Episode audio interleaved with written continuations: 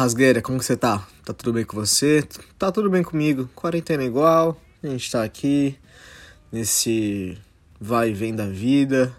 Sei que aí no Brasil já tá abrindo tudo de novo, os restaurantes também estão abrindo.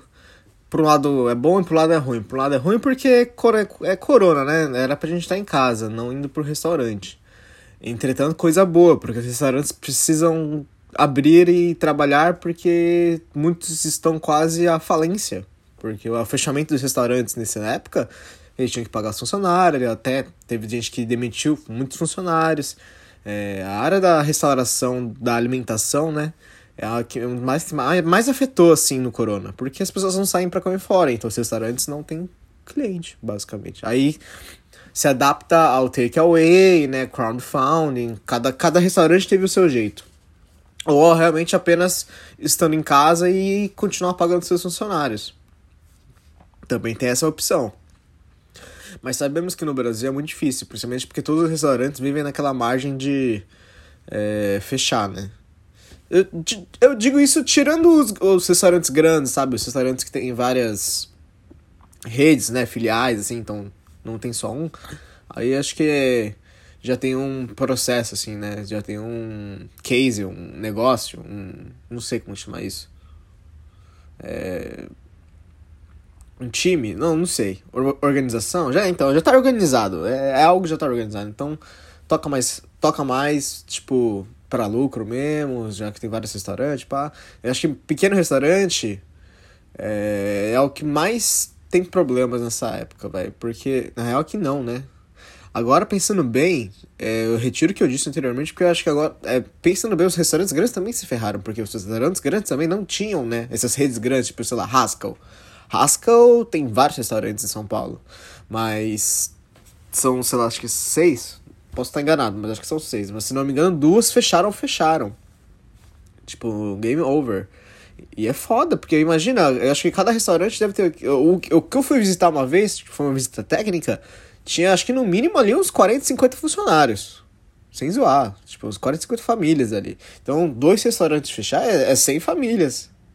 E é culpa do Haskell? Também não, porque foi culpa do Corona, sabe? Não tem o que fazer. É, é, uma, é, é, muito, é uma situação muito complicada que a gente passa agora, porque quem é o culpado, entendeu? Não, é, é acho que não é o momento de você apontar o dedo, porque é muito difícil. Você não pode, você não pode também culpar o, o empresário, a pessoa que está ali, que tem que demitir, porque senão ele também vai quebrar, entendeu?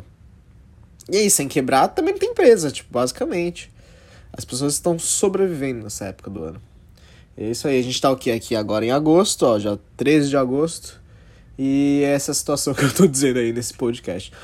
Desculpa aí, cara ouvinte, começar esse podcast de uma forma é, sutilmente agressiva para você, mas é porque a gente tinha que estar tá aí, né? Eu queria muito falar sobre os restaurantes que estão reabrindo, então, ó, galera, tem muitos lugares que reserv... tem que reservar, tá? Então, dá uma olhada no Instagram, muitos restaurantes é só você olhar no Instagram, reservar, e você pode ir, e é isso aí. Seja feliz que lá no restaurante eles vão ter todo, todas as coisas vão estar certinhas, sabe? Eles vão, todos os processos que são necessários para a pessoa poder ir no restaurante vão estar corretas.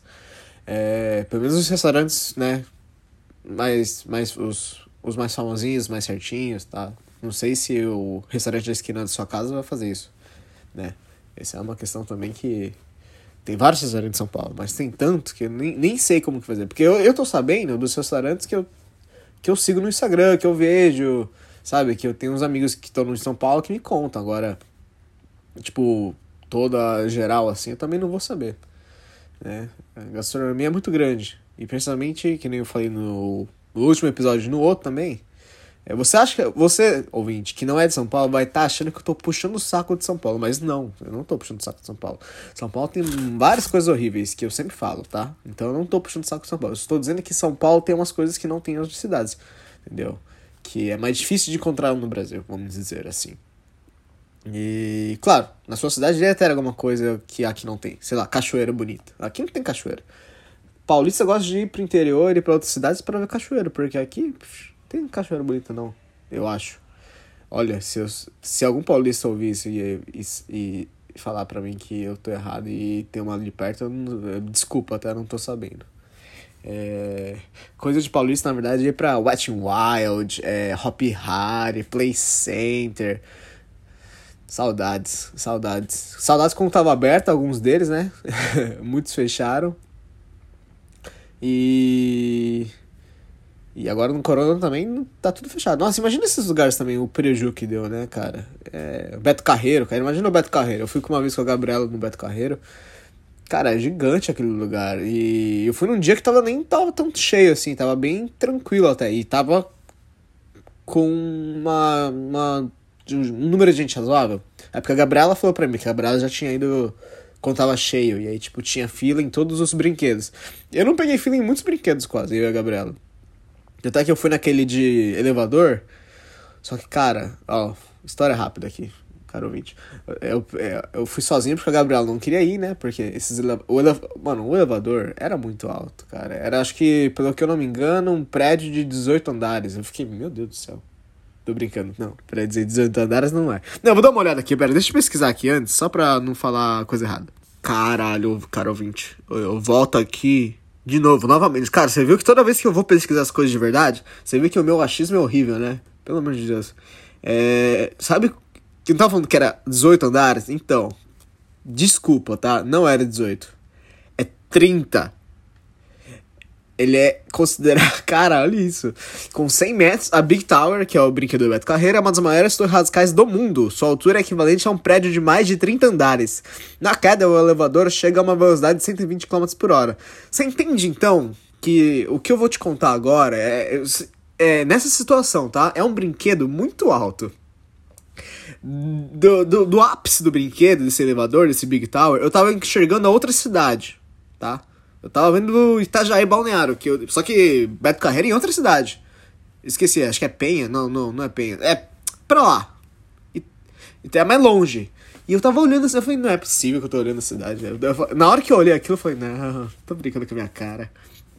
E eu tenho medo de altura, cara, ouvinte. Só pra você avisar. Só pra eu tô, tô te avisando aqui que eu tenho medo de altura. Então, um prédio, já, tipo, um prédio, que nem eu, eu, moro num prédio que eu tô no 18 andar. Eu não fico muito na sacada, porque eu tenho medo de altura. Então, se eu fico muito na sacada, me dá vertigem, sei lá, eu olho pra. Eu, se eu olho pra baixo e, pô, 18 andares, é bem alto, cara. Eu olho assim, eu já me dá um negócio assim, tipo, fudeu, se eu cair daqui eu morro. Então, tenho que ficar o mais longe possível dessa área aqui. Acho que é um.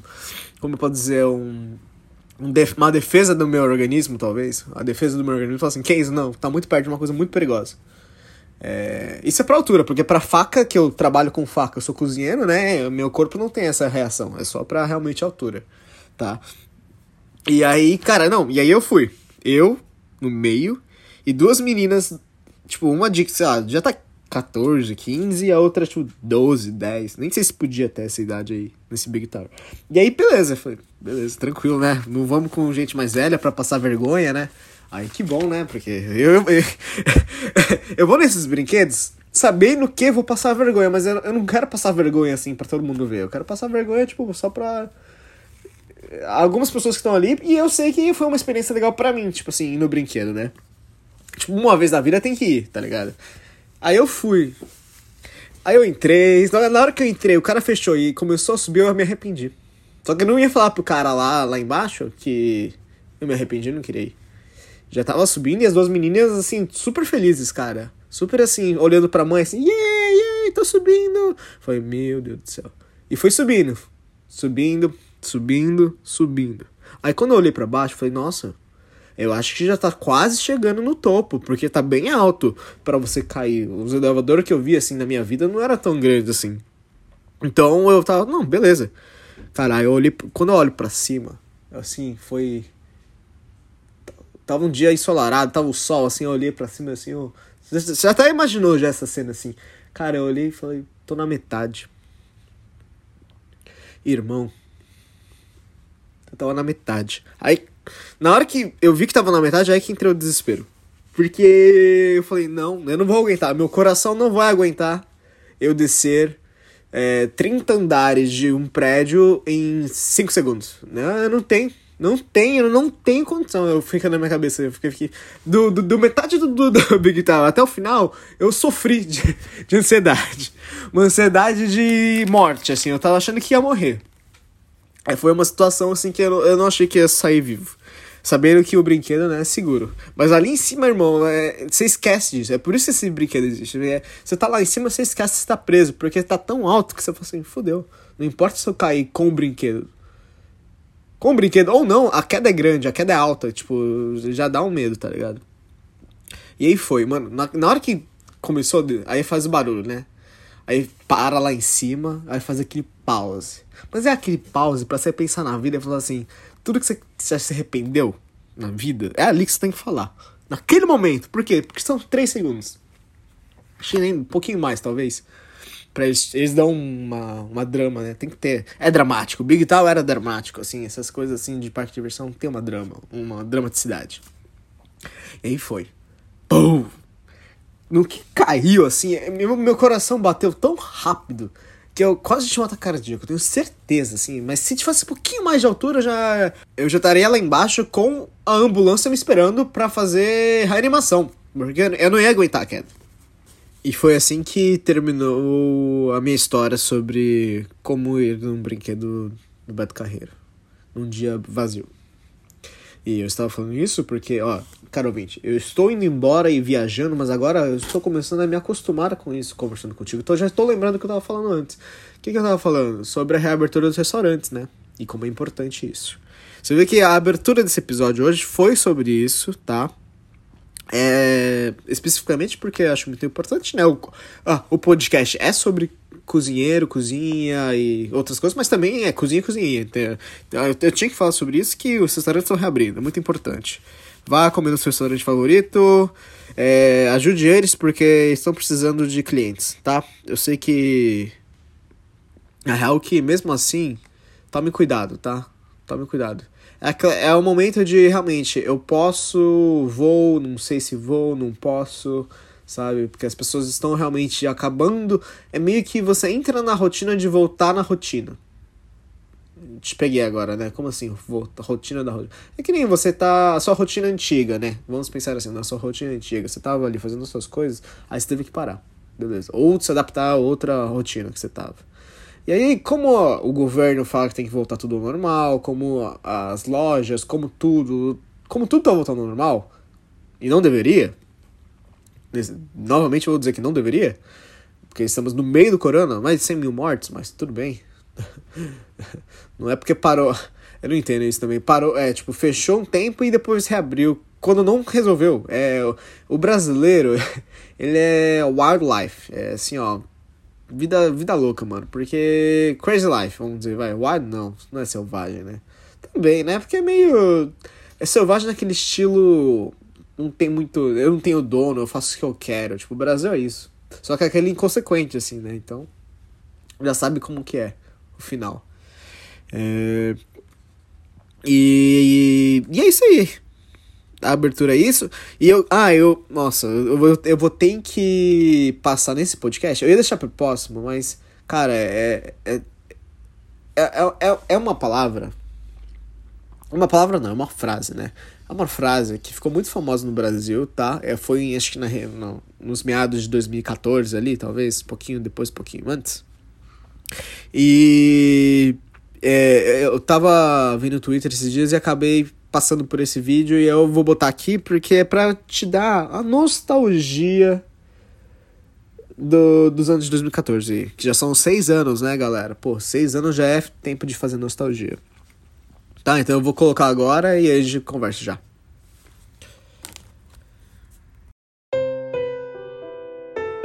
Eu tô saudando a mandioca. Eu tô saudando a mandioca. Nós estamos comungando a mandioca com o milho. Nós estamos comungando a mandioca com o milho. E certamente nós teremos uma série de outros produtos que foram essenciais para o desenvolvimento de toda a civilização humana. Eu tô saudando a mandioca. Eu tô saudando a mandioca. Então, é isso mesmo. É a Dilma Rousseff. Ó, oh, só pra avisar, eu não, eu, não, eu não gosto do PT, tá? Eu não sou da esquerda. Mas eu gosto dessa, desse, desse áudio, desse vídeo, desse momento da história brasileira, que é saudar a mandioca. Por quê? Porque a mandioca é muito importante no Brasil, assim. A mandioca, ela representa muitas coisas. E ela tá, é, ela tá em muitas mesas brasileiras, assim, muitas mesas brasileiras de famílias, assim, porque a, a mandioca, ela te dá o polvilho, ela te dá farinha, te dá farofa, da. Deixa eu ver mais. Tem a própria mandioca, né? Tem tucupi, que é da mandioca brava, que é tipo um suco fermentado. Então tem mais uma opção aí, ó. Então você vê que a tapioca também, né? Então, é. A mandioca, ela tá presente em muitas coisas, sabe? Sagu, tipo, cara, sagu, sabe? É muito engraçado isso. E. Não, e sagu é como se fosse pérolas de tapioca. Eu, eu gosto desse, do, da gourmetização de alguma. Nossa, e eu. Então, ó, rapidão. Bem rápido. Extra do episódio do, do raio da gourmetização. Eu esqueci de falar da, da gourmetização das sobremesas brasileiras, que não é mais sagu com vinho. Que sagu, irmão? É pérolas de tapioca com redução de vinho tinto. Isso que, que o brasileiro quer mais. Ele não quer mais sagu com vinho, ele quer pérolas de tapioca com redução de vinho tinto. Esse aí eu vi uma vez eu fiquei maravilhado. Falei, não, esse é o. Eu, eu gosto, assim. É, eu gostei, gostei. Eu gostei, é brasileiro, tá aprovado. Então, voltando aqui pro, pro mandioca. Cara, é, é, é, o que representa a brasilidade na cozinha e na cultura. Então, quando ela fala, temos que. E o milho também. O milho é o segundo, assim. Vem mandioca e milho. Brasil, assim, os dois, pá. Maravilha. Então, até que você, pô, sempre tem alguma pamonha, algum suco de milho verde, ou milho refogado, ou você vai na praia, tem milho, entendeu? Farinha de milho, bolo que vai milho, bolo que vai farinha de milho. Então, ó, você já viu que pá, vai longe. Pipoca, né? Você que gosta muito de pipoca. É, hoje em dia tem. O raio aromatizador também chegou na pipoca. Hoje tem purê de pipoca. Que eu lembro na, na aula de gastronomia. Não é molecular, era avançada, aquela gastronomia. né? Que utiliza de químicos e outros aspectos para funcionar. Molecular, molecular, lembrei agora. E, e, aí eu lembro que a gente pegou pipoca, né? Você faz a pipoca mesmo. E aí depois você bota, acho que, leite, bate. E aí, tipo, você coloca no, no purê de batata, ou você faz um molho branco com ele. Não lembro agora como que fazia. Mas ficava bem com gosto de pipoca. Muito engraçado, né? Mas é. Mas é engraçado, porque se eu quisesse comer pipoca, eu comeria pipoca. Mas purê de pipoca é legal. Legal. Surpreende o paladar do cliente. Você, chega assim, ué, o que que tá acontecendo aqui? Que parece que eu tô comendo alguma coisa que eu conheço. Mas não é nessa textura. O que, que será que é? É esse que é o jogo da gastronomia. É o restaurante, o chefe quebrar com a sua cabeça. Cara, eu acho que tem, tem gente que não é assim, né? Tem cozinheiro que não é assim, mas eu sou o tipo de cozinheiro que se um dia eu tivesse dinheiro, tempo e vontade, os três, teria que ter os três, né? Não é, sem os três não é possível. É, cara, fazer um restaurante que faça a cabeça do cliente explodir. Tipo, imagina umas coisas, tipo, explodir metaforicamente, né? É, não quero matar ninguém. Porque no futuro pode falar assim, o Kenzo tava já, daquela época, já, já tava falando sobre explodir cabeças, como assim? Não, não é isso. É, então, mas aí, você sabe que, tipo, essa situação de... O cozinheiro, ele tem o controle do que você vai comer. Ponto. Porque é ele que tá fazendo restaurante. É ele que tá fazendo as comidas. Claro, se você entrar no restaurante, você tá, tem. É, NX na questão, mas basicamente sim, é, é o cardápio do restaurante é o cardápio do chefe, né? Dependendo do lugar. E aí, imagina se faz umas comidas que, tipo, você. Existe isso, já existe isso, já houve muitos restaurantes. Ferran André, tipo, começou, foi lá, Aí teve outro, o Heston Blumenthal, tem uh, o, o irmão, né, do Ferran, o Adrian. Albert. Albert Adrian. Então, hoje em dia ele tem um restaurante de ticket. Né, então, eu, meu sonho é no ticket. Porque, para você que não sabe, ouvinte, que não tá muito ligado, Tá até você, Cruzeiro, que talvez não tenha ligado também. Acho que deve estar, né? Tem um restaurante Tickets, que fica em Barcelona, que é um restaurante do Albert Adrià, e ele brinca com a mente da, da pessoa que tá lá. Então ele faz coisas que parecem é, outras com sabor de totalmente outras coisas. É, ele quebra com a sua cabeça. Ele parece morango, não é um morango, tá ligado? Pô, é outra coisa. Só que é super gostoso. Essa é a questão também. Não adianta, tipo, você quebrar a cabeça da pessoa e. e ser uma coisa ruim, né? O sabor ruim. Também não, não, aí não conta muito, né? Então, eu indico muito Tickets, cara. Tem um episódio, se eu não me engano, no Netflix, do Chef Stable. Chef Stable? Não sei se é do Chef Stable mas da linha do Chef Stable, né? Acho que dos mesmos diretores, talvez. Que tem o do Albert Adrià que ele mostra o tickets. Cara, é maravilhoso. E é muito bonito o lugar. E é bem. Parece bem, bem casual, assim. Mesmo sendo caro. Porque é euro, né? Euro é caro. É foda. É... então é isso. Finalizando aqui a palavra, a palavra abertura do dia. Nossa, nem fiz a palavra ainda. Só foi a abertura por enquanto. Nossa, peço perdão aí, caro ouvinte. Então, ó, Acho que valeu com uma frase, a palavra, né? Aí na próxima eu volto, tá bom? Senão vai ficar muita coisa, porque eu ainda tenho. Ah. Já dizer o que? Vamos nessa. Então vamos fazer a frase, vai, já que estou aqui. É. O conceito de hoje não é uma palavra, é uma frase. Por quê? Você que conheceu no primeiro episódio sobre é, rasgueira, nadando, aí no segundo, terceiro, quarto, quinto, você vai aprendendo sobre voando, aí eu te aprendi sazonalidade, pá. Hoje eu vou te apresentar outro conceito que vai utilizar esses últimos que eu usei. Ó, aqui já tá o Vingadores Guerra Infinita. Mentira, esse é o Vingadores primeiro, né? O Avengers. É... Nossa, falei Avengers como se fosse diferente. Tipo, Vingadores Avengers, tipo. Duas coisas diferentes, não, igual. Então, ó, a frase é. Que, frase não, conceito, né? O conceito do peixe voador e do pato nadador. Por quê? A questão é a seguinte: você entendeu que o, aquele que nada é, tá nadando não é bom, né? É meio ruim. Você tá ali dando braçada, é meio apático, você não consegue fazer nada. E voando não, voando você tá assim, ó rico, bem, tá tudo dando certo. Você tá voando, irmão, você tá voando. Entendeu? Você que tá ouvindo esse podcast, tá voando. Você que não tá e não seguiu a gente nas redes sociais, que é o Instagram e o futuro Twitter, também tá nadando, entendeu? Participa mais do podcast, ó, sempre tô falando. Ouve nós aqui.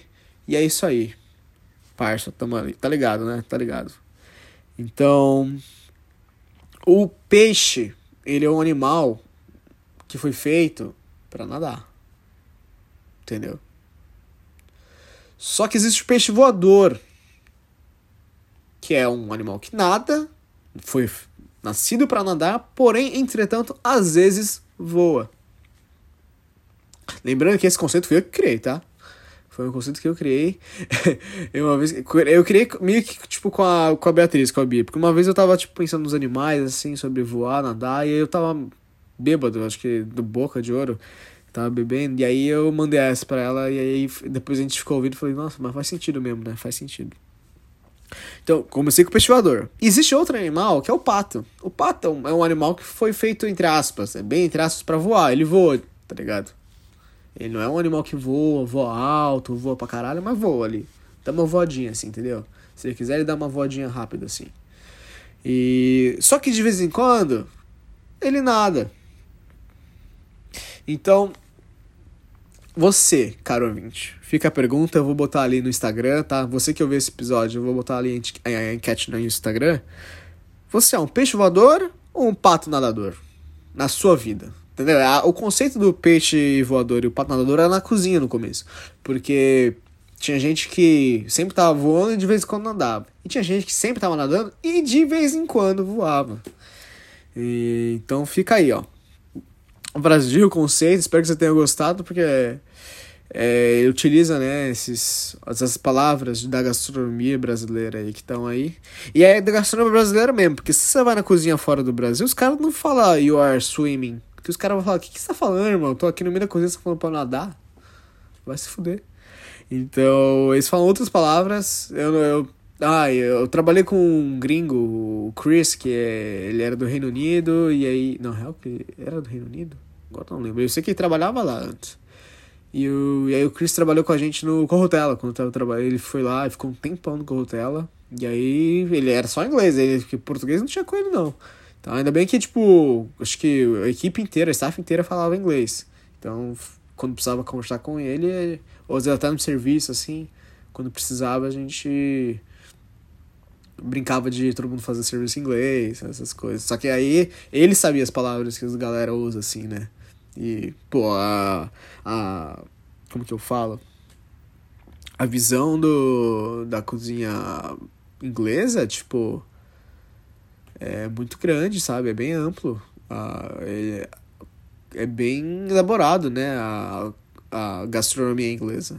A, a, a cena, né? Que visão. A cena. A cena da, da, dos restaurantes ingleses é sempre foi, né, bem cultuado como, tipo, sempre tem uns, uns bons chefes, uns ótimos chefes lá, né, com ótimos restaurantes.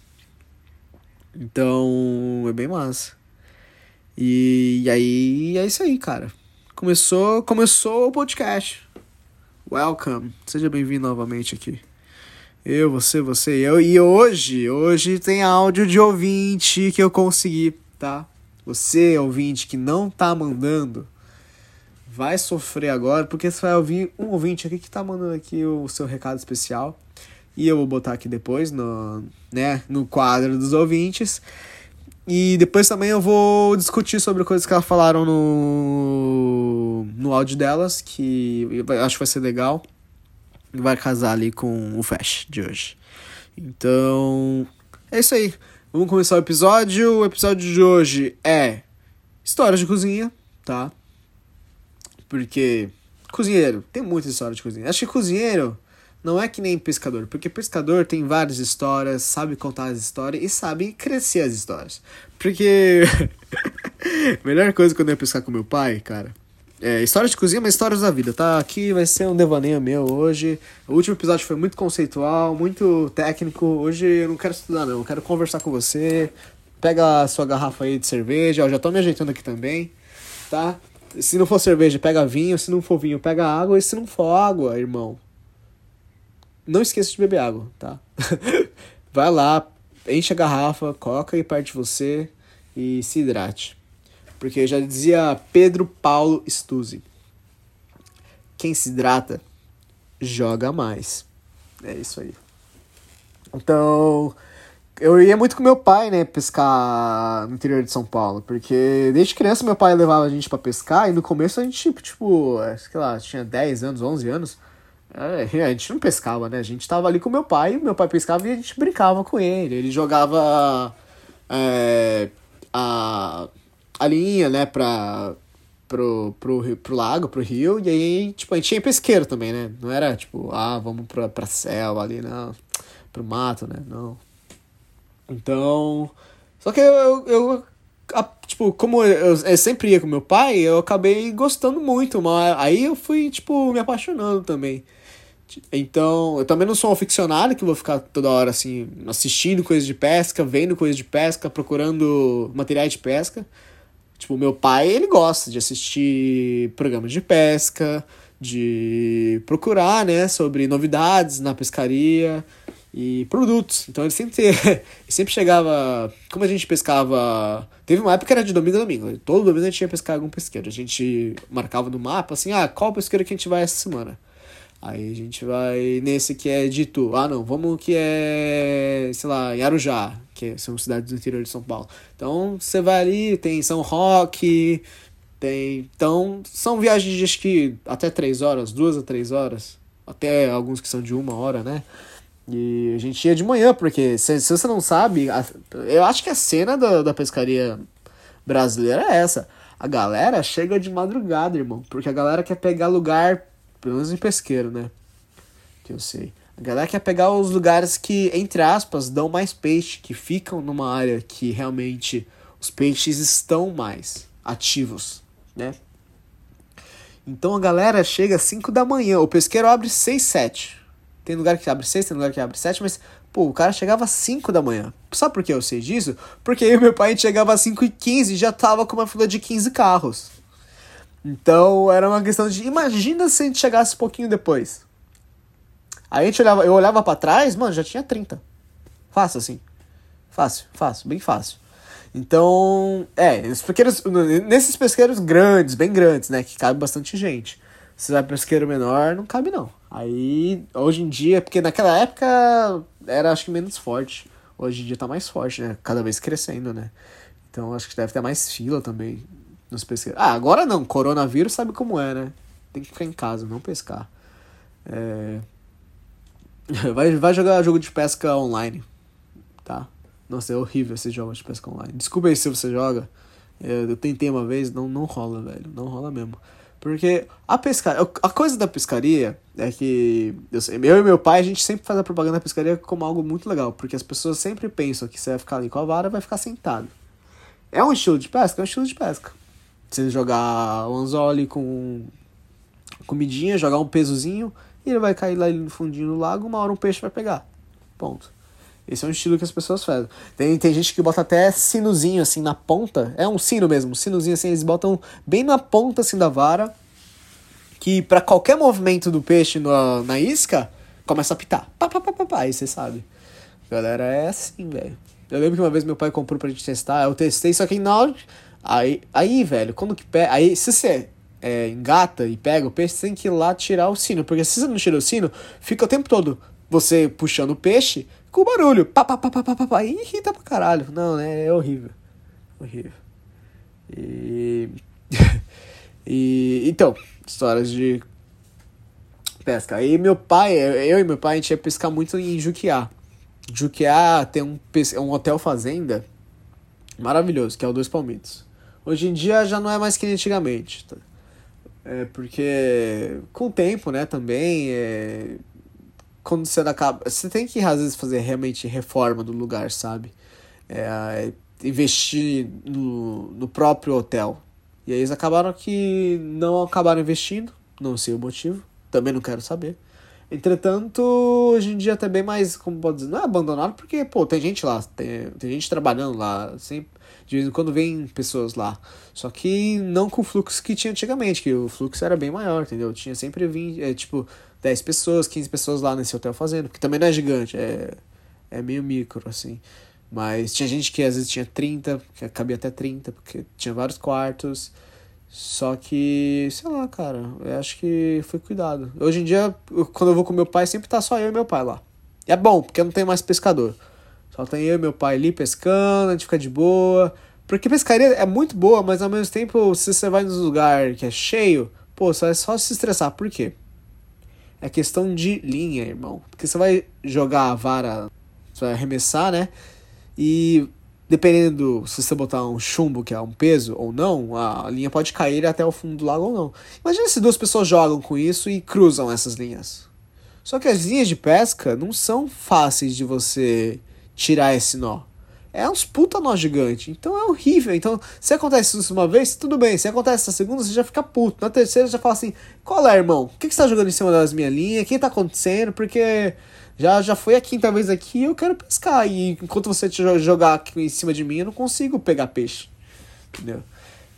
Então você vê, o estresse, as pessoas que falam que vai pescar para desestressar estavam certas antigamente. O pescador moderno, ele tá muito estressado. O pescador moderno não, não, não, tá, não, não, não é que nem o, o de antigamente. Hoje o pescador moderno, ele faz vlog, ele vai fazer né, programa de pesca, ele vai testar os aparatos do que estão saindo hoje em dia, das linhas, da, das carretilhas, é, então das varas, entendeu? E aí não é que nem antigamente. Morreu o pescador antigo. Mentira, morreu não, ainda tem, né? Os, uh, tem bastante gente ainda do, da old school. Mas, né, se continuar assim um dia não vai mais. Infelizmente eu não vou poder contar várias histórias hoje, porque senão esse episódio vai ficar muito longo, né? Então, cada episódio vai ter uma, história, tá? Então é isso, ó. Acabando a parte de histórias, claro que vai ter várias mais histórias, tá? Esse aqui foi só uma de, de um cara aqui. Mas é, as próximas histórias vai ser do, Brasil, tá? Com nomes diferentes, que eu não vou botar nome aqui, né? Senão também as pessoas né, têm sua particularidade, eu vou trocar os nomes. Mas vai ter algumas histórias aqui. E se você quiser mandar alguma história de cozinha que você acha que foi muito engraçada, mande aqui pro, pro, pra, pros ouvintes que não estão acostumados com esse linguajar de rasgueira a ouvirem novas histórias e histórias interessantes de cozinha. Porque aí a, essa pessoa, esse, cara ouvinte, você que não é de cozinha, vai estar numa roda de família, uma roda de amigos, você já vai estar agora mais ligado no que o cozinheiro faz, o que o cozinheiro fala. Então você já pode ser o, o gourmet da, da, da roda, assim. Mas não, não de jeito ruim, mas de jeito bom mesmo, de chegar lá, ó, oh, então, vamos fazer uma caipirinha aqui, ó, você fazer aqui, pá, pá, pá, pá, pá, entendeu? Eu não te disse, eu não te ensinei a fazer caipirinha, mas eu te dei a curiosidade de saber e lugares para aprender. E é isso aí. Vamos pro indicando?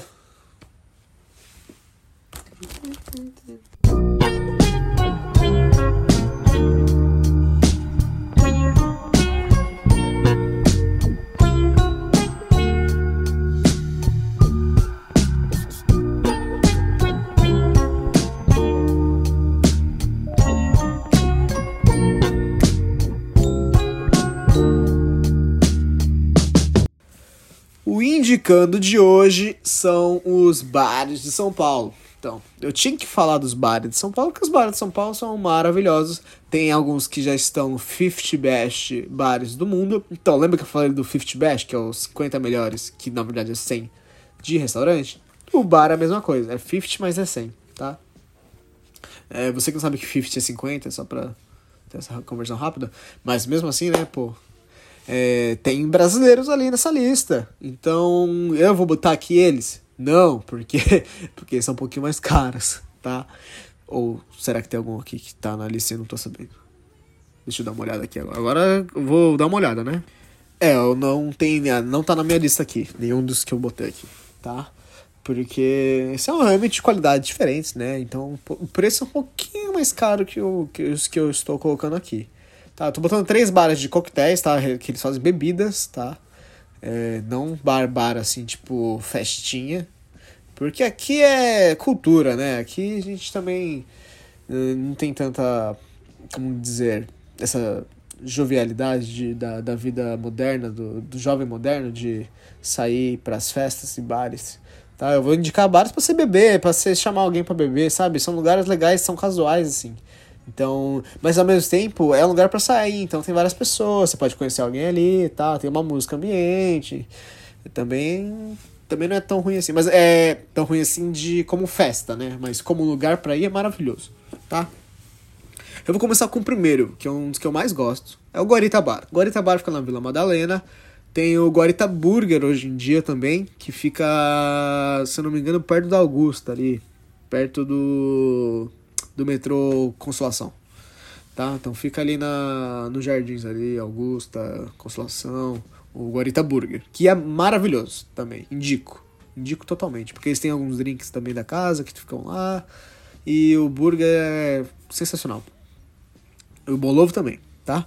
E, então, voltando pro Guarita Bar, eles têm produção de pizza, que são pizzas que eles fazem na casa, que são muito gostosas. Você viu que não é só bar, não é só bebida, tem comida. E a comida é muito gostosa, tá? Tem várias porções diferentes lá, o cardápio é legal. É, as bebidas, pô, o Jean Pons, que é o chefe de bar da casa, já tá há muito tempo aqui, né, na, na cena de bartender em São Paulo, barra Brasil, né, mundo. Então, eles sempre tá, sempre tá se falando do Guaritabar de, dentre os melhores bares de São Paulo. E é, é a verdade, e não é tão caro assim, sabe? É um, não é tão. É mais acessível. Claro, é, não é que nem pegar uma cerveja de 6 reais, tá ligado? Os drinks devem estar em torno de 16 a 30 e pouco. Os drinks. Mas você aí, ouvinte, que é o playboy, que vai na balada e no bar, que paga 150 no camarote, ou para pegar um, uma Absolute, deve ter dinheiro para ir nessas casas de bar que eu tô falando aqui, para experimentar bebidas maravilhosas, tá? Não é a questão de você encher a cara e botar uma garrafa de Absolute na boca e, e ir pra balada. É, são os lugares que você vai curtir, você vai beber uma coisa massa, você vai se sentir muito bem e vai te deixar bêbado. Essa é a questão. Porque você liga muito a bebida, às vezes, também, a, a, a coisas ruins, assim, porque é um gosto ruim, às vezes, né? Quando você não tá acostumado. É, então as bebidas, é, os coquetéis, eles, sei lá, eles têm um sabor muito bom, então vai, você vai, vai bebendo, vai bebendo, vai bebendo, também vai ficar bebendo. Então, mas aí também, é, sabia que, é, vou, vou fazer um link do que eu tô falando, que eu ia falar agora, com o que acontece aqui, que é limite de bebida, tá? Toma cuidado, se você vê que tá ficando também muito, muito bêbado, se está dirigindo, pede Uber, deixa o carro lá, é, eu tive um amigo meu que pegou o carro depois de beber e acabou rodando e bateu numa. Um carro bateu nele e graças a Deus foi na porta do passageiro. Porque se fosse nele, ele tava provavelmente sem uma perna hoje. Então, tome cuidado. Tá? Se forem beber, peguem Uber. Não vão dirigir. E o, o link para falar que eu queria queria falar, né, é que aqui no em Melbourne, especificamente em Melbourne, porque eu não sei como funciona fora daqui, é, existe uma multa pro restaurante, pro bar, restaurante, qualquer lugar que vende bebidas, existe uma multa para a pessoa que está vendendo se ela vender para uma pessoa que possa estar é, fora de si ou com álcool a mais no sangue. Então, se no caso, vai, eu sou um bartender, estou ali no bar. E eu vi que o cliente que está pedindo bebida não não dá para beber mais. A pessoa não pode beber mais, porque ela já está muito away, ela está muito mais crazy que o Batman, tá ligado?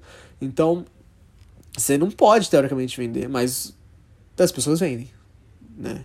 Aqui não, porque aqui dá multa mesmo e eu já vi no bar as pessoas não dando. Eu já vi gente no bar pedindo eles falam, não, não vou dar, você já tá alcool, alcoolizado e não vai rolar.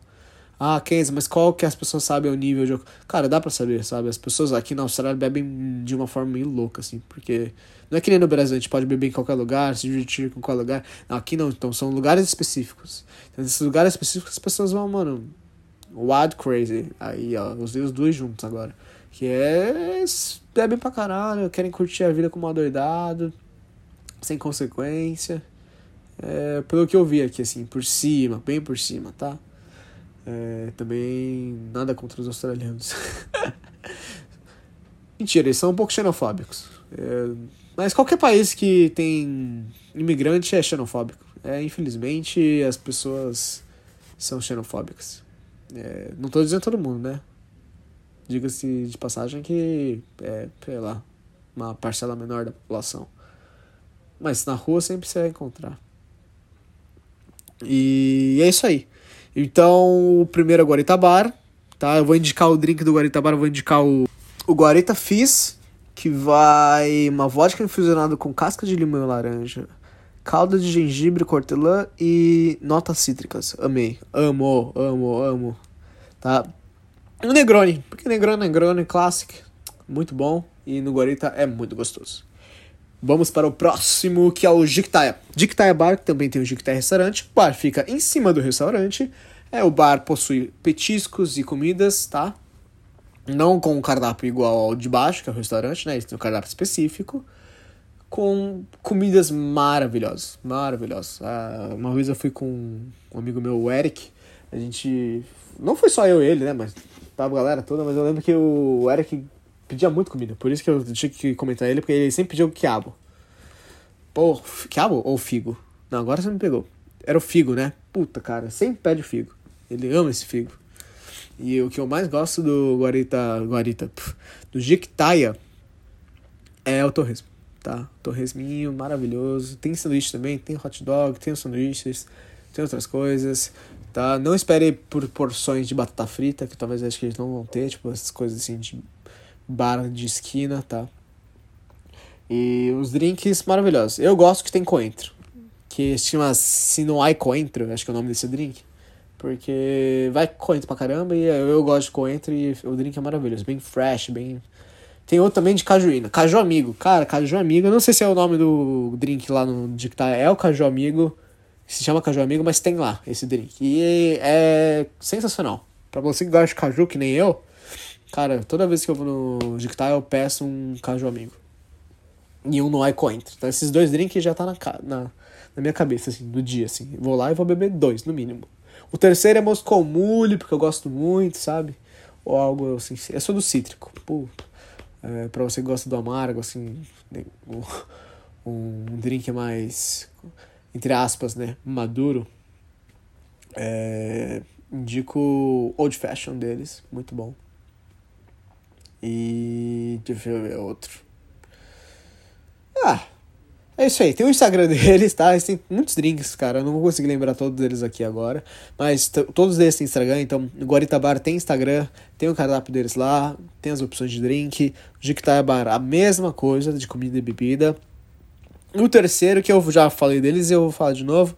Boca de Ouro, lindo, maravilhoso, cheio de opções de comida, sempre tem um especial, então tem, às vezes tem bochecha, às vezes tem, sei lá, rabada, Depende do dia. O Ale, que é o cozinheiro, ele posta também no Instagram de vez em quando o que, que tem no dia. Aí, para você que vai no bar, tá ali também num, num, bloco, num, num quadro negro ali, tem as opções.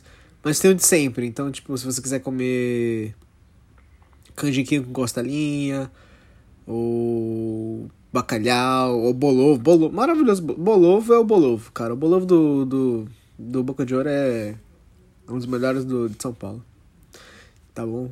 E Macunaíma, cara, eu indico o Macunaíma porque ele é um preço acessível. Ele tá 13 reais, comparado aos outros drinks que são um pouquinho mais elevados.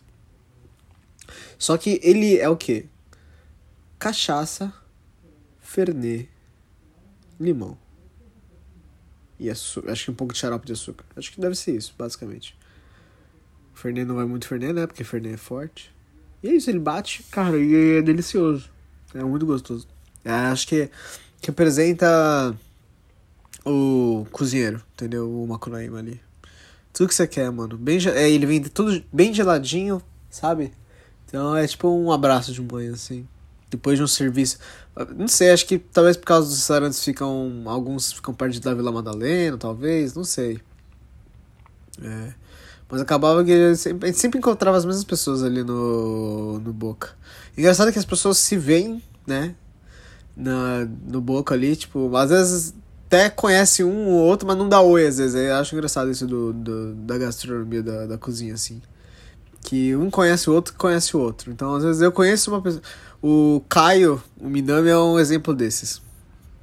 Ó, só pra fechar aqui o indicando, é com a minha historinha aqui.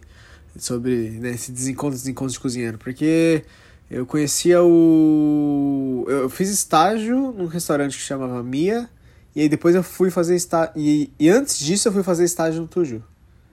E aí o Caio tava no Mia. E aí ele foi pro Tuju. A gente trocou bem nessa época. E a gente acabou não se encontrando. E aí as pessoas que eu conhecia conheciam ele e, e aí vice-versa, entendeu? E era engraçado isso. Aí até o dia que a gente se encontrou de verdade, que eu fui fazer uma viagem técnica para São Paulo com a faculdade. Só que eu já, eu já, já tinha feito estágio no Tuju, então já conhecia a galera do Tuju. Aí eu, aí eu encontrei o Caio, falei, nossa, finalmente, né, nos encontramos, Caio, porra. E hoje em dia ele tá com o Mapu, ele é o chefe do Mapu, ele, o Victor e o, o Du tá fazendo um, um trabalho maravilhoso ali, esse restaurante taiwanês que eu já indiquei. Então é isso aí. Fechando aqui o indicando, e agora a gente vai pro quadro do ouvinte. Hoje o quadro 20 é especial porque temos áudio, graças a Deus. Então, ó, vou começar aqui com o primeiro que é de uma pessoa muito especial, tá? Uma conhecida minha que tá conhecida não, porra, ficou meio até ficou ficou ruim, né, conhecida. Uma amiga, uma grande amiga minha, tá? Manu, que ela é de Porto Alegre. Vou só tocar o áudio aí. Oi, Kenzo, aqui é a Manu Bressani, eu tenho 25 anos, eu sou de Porto Alegre. Rio Grande do Sul e eu trabalho com cozinha já há seis anos. E eu tô escutando Nadando da Cozinha assim que eu descobri que ele existia. E tá sendo muito legal porque é muito bom nesses momentos de quarentena a gente poder escutar alguém do meio conversando sobre assuntos de cozinha com tanta leveza. Então, tá sendo muito bom Uh, até porque nós cozinheiros somos realmente um mundo à parte, né? Então, continua com esse trabalho, tô achando muito maneiro. E quem sabe a gente se vê por São Paulo ou pela Austrália. Claro, claro. A gente vai se encontrar ou no Brasil, ou na Europa, ou nos Estados Unidos, ou. Tamo aí, velho. A vida de cozinheiro você sabe como é. A gente nunca sabe o dia de amanhã. Dá pra trabalhar em cozinha em qualquer lugar do mundo. Mas obrigado, viu, mano, por ter mandado esse áudio. É, é amiga, é ouvinte, então tá aí, ó, mandando aqui pro podcast.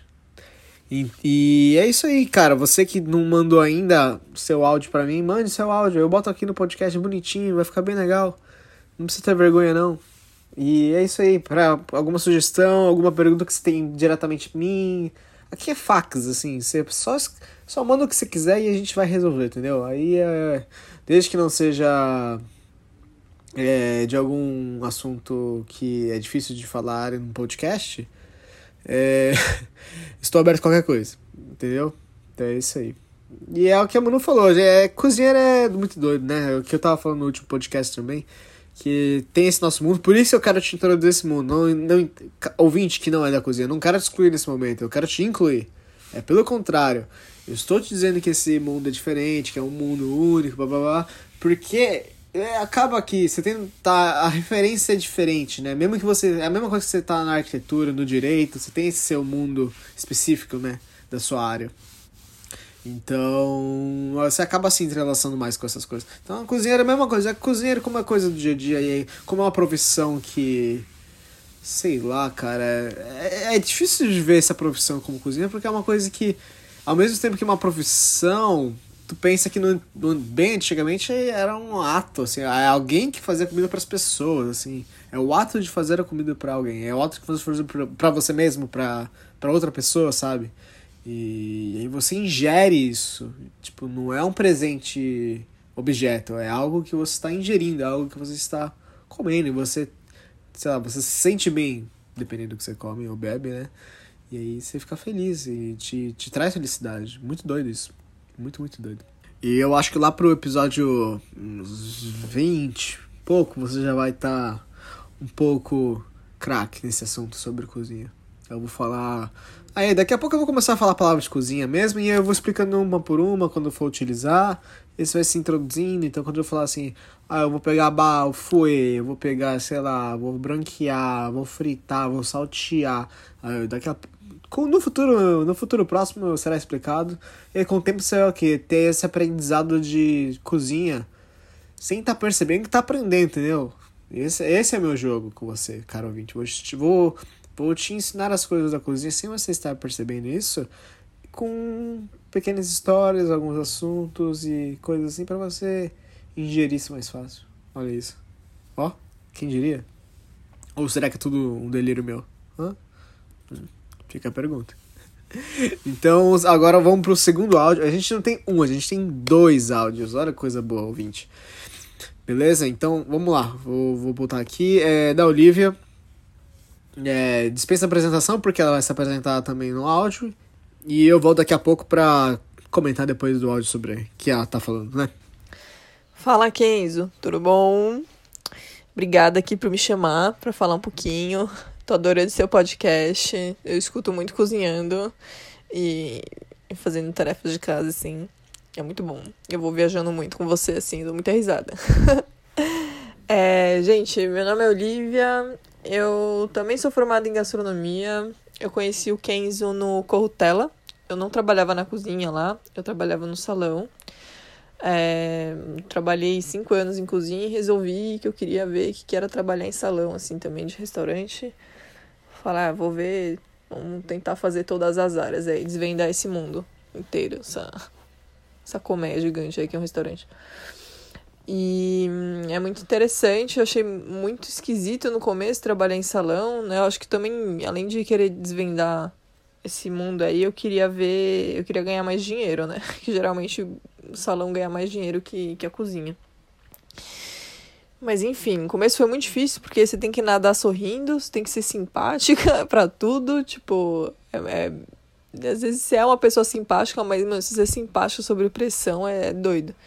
Mas chega um ponto assim que você se acostuma mesmo e fica mais fácil. Mas esse começo assim é bem, é bem esquisitão. né? Eu cheguei a fazer boqueta também no restaurante. A boqueta é um lugar onde a, o prato sai para o salão, né? A cozinha dá aquela finalizadinha, vê se tá tudo certo e manda pro salão. Os restaurantes maiores, eles têm uma pessoa que faz essa função, né? Quando é restaurante menor, não precisa, assim, ter um, funcionário para ser boqueta. E eu acabei, né? Eu tava num restaurante meio grandão, assim, e eu fiz essa função e muito louco que você pega a pressão da cozinha, a pressão do salão e muito doido também. Mas é bom que você não precisa ser simpático, que não tem ninguém te olhando, nem o cliente te olhando. Mas acabei caindo lá com no Corrutela, comecei como frila e, meu, logo que eu entrei eu achei incrível que o, o restaurante, tipo, a cozinha é um cubo no meio do salão, aberto, assim, então os clientes também vê o pessoal da cozinha. E eles também têm que ser simpáticos lá. né? Tem que nadar de forma bonitinha. É um nado sincronizado. E eu achei incrível porque os, os cozinheiros saíam, né, para ajudar a gente no salão se a gente tava nadando. Eu achava isso muito legal, assim. Acho que fortalece muito esse trabalho em equipe. E foi muito legal trabalhar com o Kenzo. O bichinho voava pra cacete. Nunca reparei nas nadadas dele. Talvez, né, falha minha, né? Ou ele nunca nadou. Mentira. Deve ter nadado sim. Deve não, né? Tudo cozinheiro nada. Mas. É muito isso. Acho que agora com corona também tá bem difícil pra gente o trabalho. Né? Muito delicado, assim. Essa volta, porque os restaurantes estão fazendo muito delivery, então a gente meio que se ferrou pra caramba, né? tem muito como voltar assim, né? Porque também não tem movimento.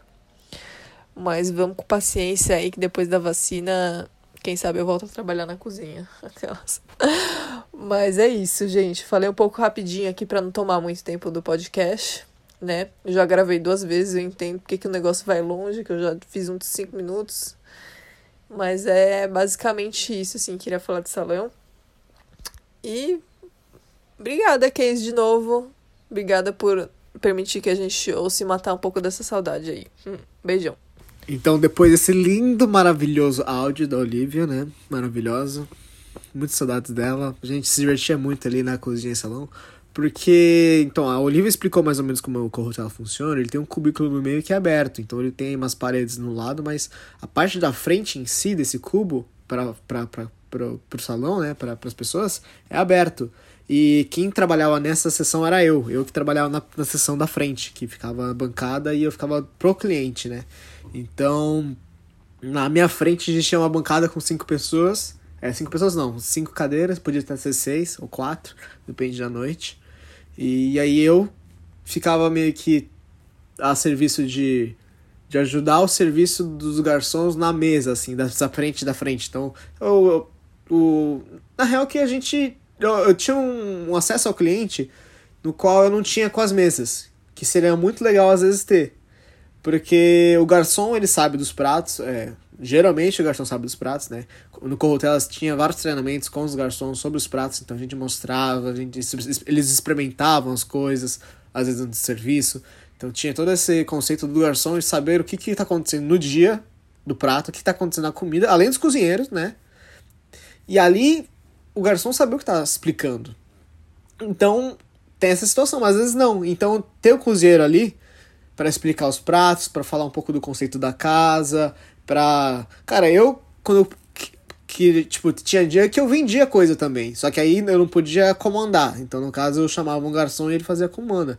Mas tinha dia que, tipo, eu gostava de vender coisas, assim. Eu via que a galera tava. Tinha, podia talvez querer um menu, já oferecer um menu mais. O um menuzinho, assim, não, eu vi lacarte, eu falo, não, pega o lacarte aqui, pá, pá, pá, a gente faz um assim assado. Uma vez veio um estudante de gastronomia lá comer no, no Corrutela. Se você for esse ouvinte, que legal. É, e aí, pô, eu vi que ele talvez não tivesse muita grana, assim. Eu vi que eu tava conversando com ele, pá, vida de cozinheiro, papapá, não sei o quê. Então, também não sei se ele tava muito bem ou muito mal, mas estudante de gastronomia só se fode, cara. É isso que é foda. Então, tá se fudendo porque não ganha bem e tá tomando cu porque tá na faculdade. Desculpa, desculpa o palavrão aí, mas é, a vida. Então. Aí eu falei, não, beleza, ó, pede um prato, irmão. E aí eu dou um jeito de fazer um pratinho aqui especial, aqui, ó, um pouquinho reduzido, mas eu mando aqui uns dois, três, assim. Que. vai por conta da casa, assim, a gente, tá ligado? A gente dá um jeito aqui. E aí ele experimentou um pouquinho de cada, eu fiz meio que um minizinho assim, bem pequeno, um pouco do, das coisas da, da, do Cortella. E aí ele saiu lá super feliz, cara. E isso que, tipo, pra mim é maravilhoso, assim, é ver o cliente feliz, sabe? É, não me custou nada, assim, ser um pouquinho mais. Porque é, às vezes tem sobra também de mise en place, de pré-preparo, sabe? Do dia. Então, eu, às vezes eu, eu, sei a quantidade que eu tenho e eu sei a quantidade que talvez eu tenha que. É, dependendo do que for jogar fora, ou. É que no Cortella eu jogava fora, mas ia pra composteira. Então era bom. Não é, não é bom ficar jogando comida fora, mas mesmo que jogasse lá, ainda tinha composteira. Então tinha um, um, um uso para esse lixo, né? Orgânico. Mas também dá pra ficar jogando tudo no, no lixo, né? As ideias. E, e, é isso aí. Aí, pô, tinha dia também que vinha família na minha frente, aí eu era o, o casal, os filhos, aí eu tinha que ficar com os clientes também, eu explicava as crianças, explicava para os pais. E sei lá, eu sinto que as pessoas gostavam de ficar na bancada comigo, não sei. Posso estar errado. Você que já foi no Corrutela alguma vez e eu estava lá no serviço e você gostou do meu serviço, é, muito obrigado. Se você não gostou, eu peço perdão. Às vezes eu tava nadando. Real oficial, assim. A Olivia tava falando nesse áudio, né? Então, eu sou. Eu gosto de pensar que eu sou um pato, um pato do que nada. Então, um animal que foi feito pra voar, mas nada pra caralho, entendeu? Fica nada. Não, não voa muito. E é isso aí. E aí, tipo, como eu tava na frente, eu, eu sou tipo assim, o, o, o, cara entrou no restaurante, subiu a escada me viu. Mentira, ele veio algumas vezes e me vê assim, na minha frente, na minha parte. Então, se eu tô nadando, dá pra ver claramente que eu estou nadando, assim, de, de, de cara, assim. Esse que é o pior. E lá no Corretel, às vezes, também tinha muito pedido de praça quente e praça fria. Então, duas regiões diferentes que saíam ao mesmo tempo pro, pro cliente. Então, a gente tinha que cronometrar muito os pratos, cara. Eu ia eu cronometrar os meus pratos e cronometrar também o dos pratos da praça quente. Ou seja, coisas que envolviam o fogão, né? E o forno, basicamente. Só que você pensa, ah, beleza. Dá pra manusear isso pra uma mesa. Mas pensa numa uma mesa de oito pessoas, com oito pratos diferentes. E sendo que pode ser quatro meu, quatro dele, e quatro dos meus são quatro tempos diferentes de, de, de produção, né? De finalização. Então eu tenho que sempre estar tá ali calculando qual eu preciso começar primeiro. Isso com o tempo você se acostuma também, né? Qual você tem que fazer o primeiro para chegar ao final dos 4, 5 minutos ou 10 minutos, dependendo do que for junto com o seu prato finalizar todos eles ao mesmo tempo sem perder qualidade e mandar junto com os outros pratos da praça quente para uma mesa só. E aí, aí tem mais uma mesa de quatro, uma mesa de três, uma mesa de dois, uma mesa de cinco. Um restaurante que tá bombando, tá no seu melhor horário, pô, vai no Corrutal lá, eu lembro que tinha acho que até uns 35, 40 lugares, 50 lugares, não tenho certeza. Então, pô, 50 pessoas, cara. Então, se às vezes entrasse tudo de uma vez, é, a cozinha vai nadar. É, é basicamente isso. Não, não, não espere outra coisa, entendeu? Existe um fluxo, entendeu? Se o fluxo, é, é um funilzinho assim, entendeu? Se for muita gente, aí já era. Vai, gente, o pedido vai saindo um por um. O pedido não vai sair 5 por 5 É isso aí, um por um. Ah, os clientes sabiam disso, então os clientes Coutela sempre foram maravilhosos. Mentira, Thiago. Mentira. Alguns clientes eram bem chatinhos. Mas você, cliente, não vai saber, ou ouvinte, não vai saber e o cliente também não vai saber, né? Isso aí é segredo de Estado. Mas. Porque sempre tem, cara, sempre tem. A Olivia tava falando no áudio ali do, de alguns de ser simpático, né? De nadar sorrindo. E é isso aí. Às vezes você tem que ser simpático com um cliente que é meio cuzão. E tem muito cliente que é cuzão. Nossa, porque acha que é dono da verdade. Tem cliente muito gente boa. Muito, tem gente que é muito legal de você atender. Porque é divertido a, a pessoa que vai lá se diverte, gosta do atendimento, e você também, porque você está trabalhando com uma pessoa que está bem. Uh, essa é a questão, sabe? Então, é feliz pros dois. Agora, quando você vê cliente que já tá mal-humorado, aí já quer te mandar tomar no cu por qualquer coisa, aí é foda. Mas, como o restaurante é um lugar que as pessoas vão porque tem que né, se alimentar, então, às vezes, você tem que saber lidar com elas. É engraçado, por, por isso que eu acho que alguns restaurantes, bares, sempre funcionaram como, alguns, sei lá, já vi seriados, né? Lugares para as pessoas meio que filosofarem, meio que desabafarem.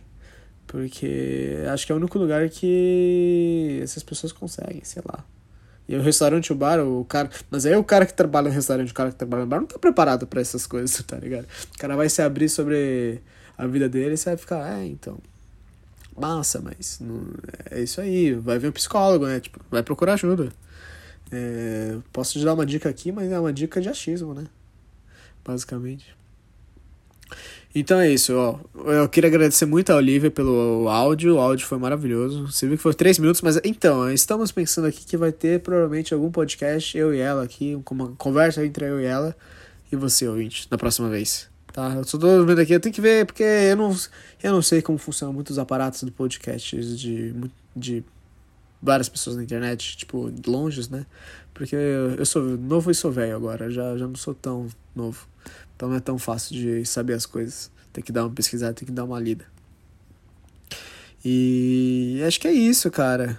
Ah, não, deixa eu falar aqui também que, sim, é, realmente, o, a cozinha do Cortella a gente saía muito para entregar prato, para ajudar as mesas se precisasse. A questão era de ajudar o outro. Tipo, a cozinha claramente não podia entrar na cozinha para ajudar, isso não tinha como. Mas também, tipo assim, às vezes o número de garçons não era suficiente para o fluxo de pessoas que tinha no momento.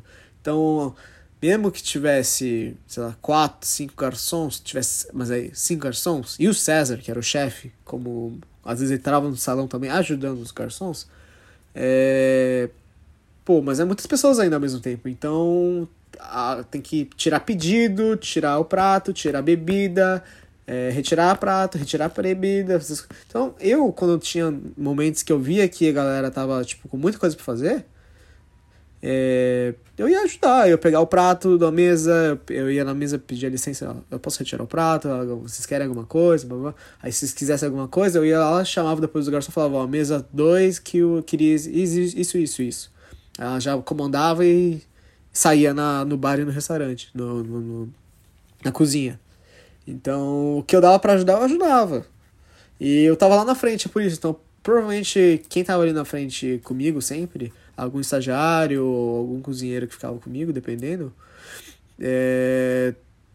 a gente, quando eu tava livre, ia ajudar as pessoas. Quem tava atrás era mais difícil, porque tinha que dar a volta, assim, entendeu? Era mais longe. Mas mesmo assim, quando dava, eles ajudavam. A questão era que tá livre, tamo aí, entendeu? E não é porque eu tô na cozinha que eu não vou ajudar o salão. E a gente também tinha o uniforme do, da cozinha do hotel, também era tudo preto, então todo mundo era igual. Era muito bom. É, sentido de união, né? Que nem a Olivia falou. É, trabalho em equipe, assim, sincronizar. Nadar, fazer um nado sincronizado. E, então é isso aí. É, acho que vamos pro fecha agora.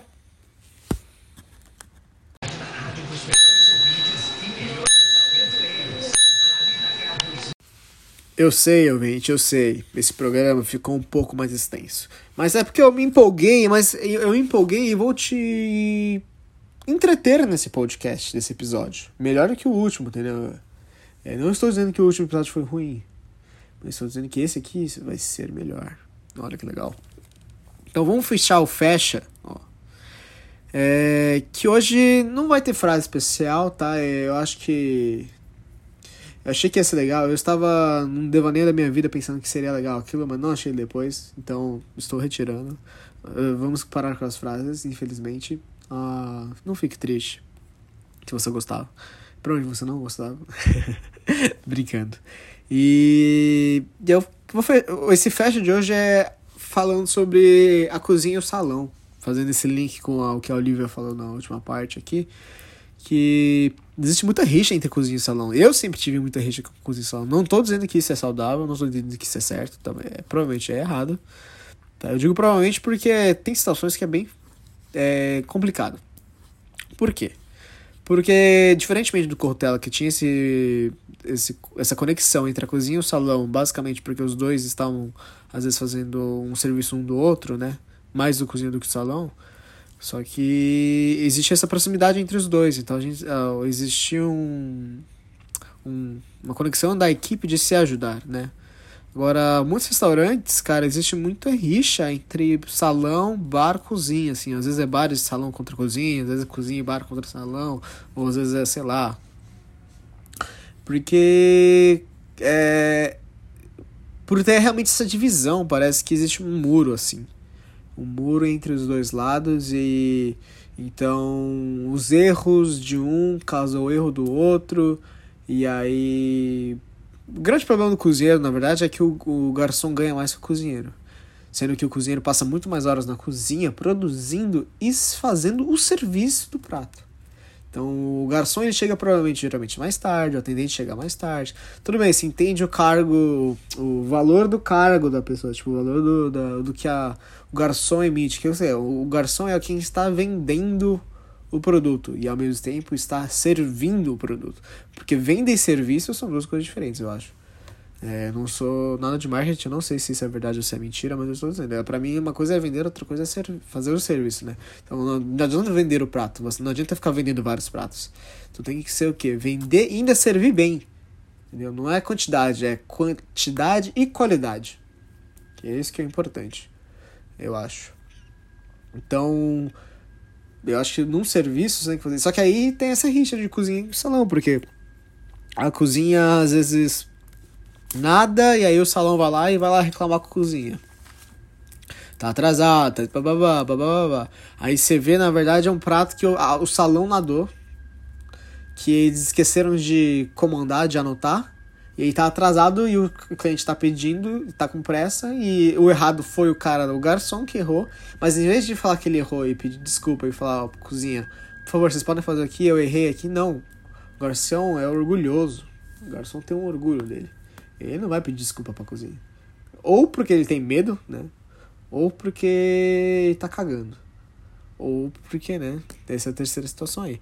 Então, aí que tá. E aí a cozinha fica com essa. Aí um culpa o outro, e aí fica com essa briga aí, e é isso aí. Sempre teve isso. E. Ah, eu já, eu já também. Eu, eu, não é que eu já briguei com o garçom, mas eu já discuti, porque teve, tem situações que é. Não, não no Cortella, mas. É, em outros restaurantes que ah, às vezes os garçons, as pessoas, o restaurante contratava um garçom que algo, não tinha experiência, né, em serviço e colocava um menino para fazer as coisas e aí não conseguia fazer, só que isso afeta o nosso trabalho da cozinha. Porque um erro do salão afeta totalmente o trabalho da cozinha. Porque, ó, ah, errou uma pizza, tá, pizza, sei lá, deixa eu pensar outra coisa um combo de nacho. Eu trabalhei em restaurante mexicano. Pensa num combo de nacho.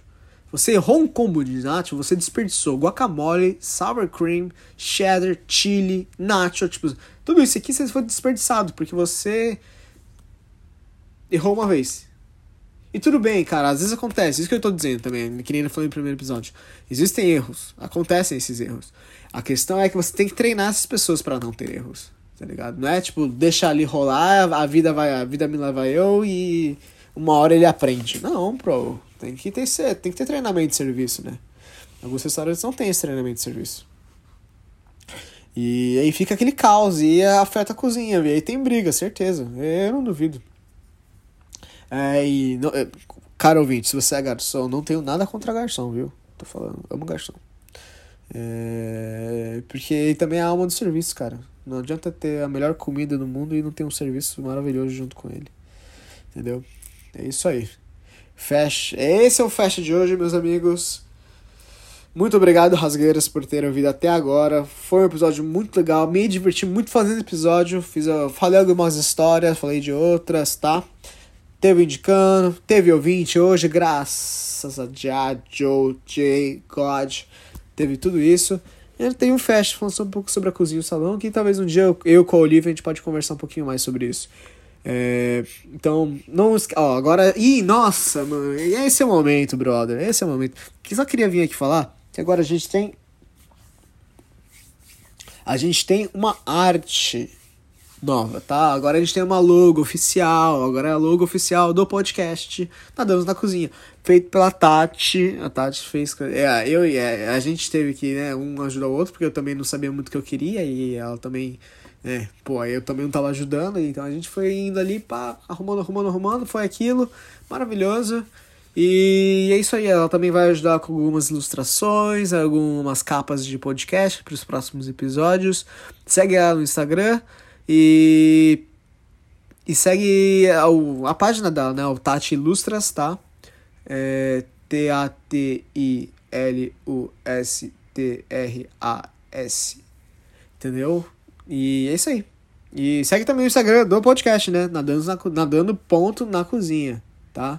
Que agora eu tô postando as coisas lá, geralmente, às vezes eu botar uma enquetezinha ou, ou um questionário, alguma pergunta que você quer mandar, alguma sugestão. É isso aí. Muito obrigado, até a próxima.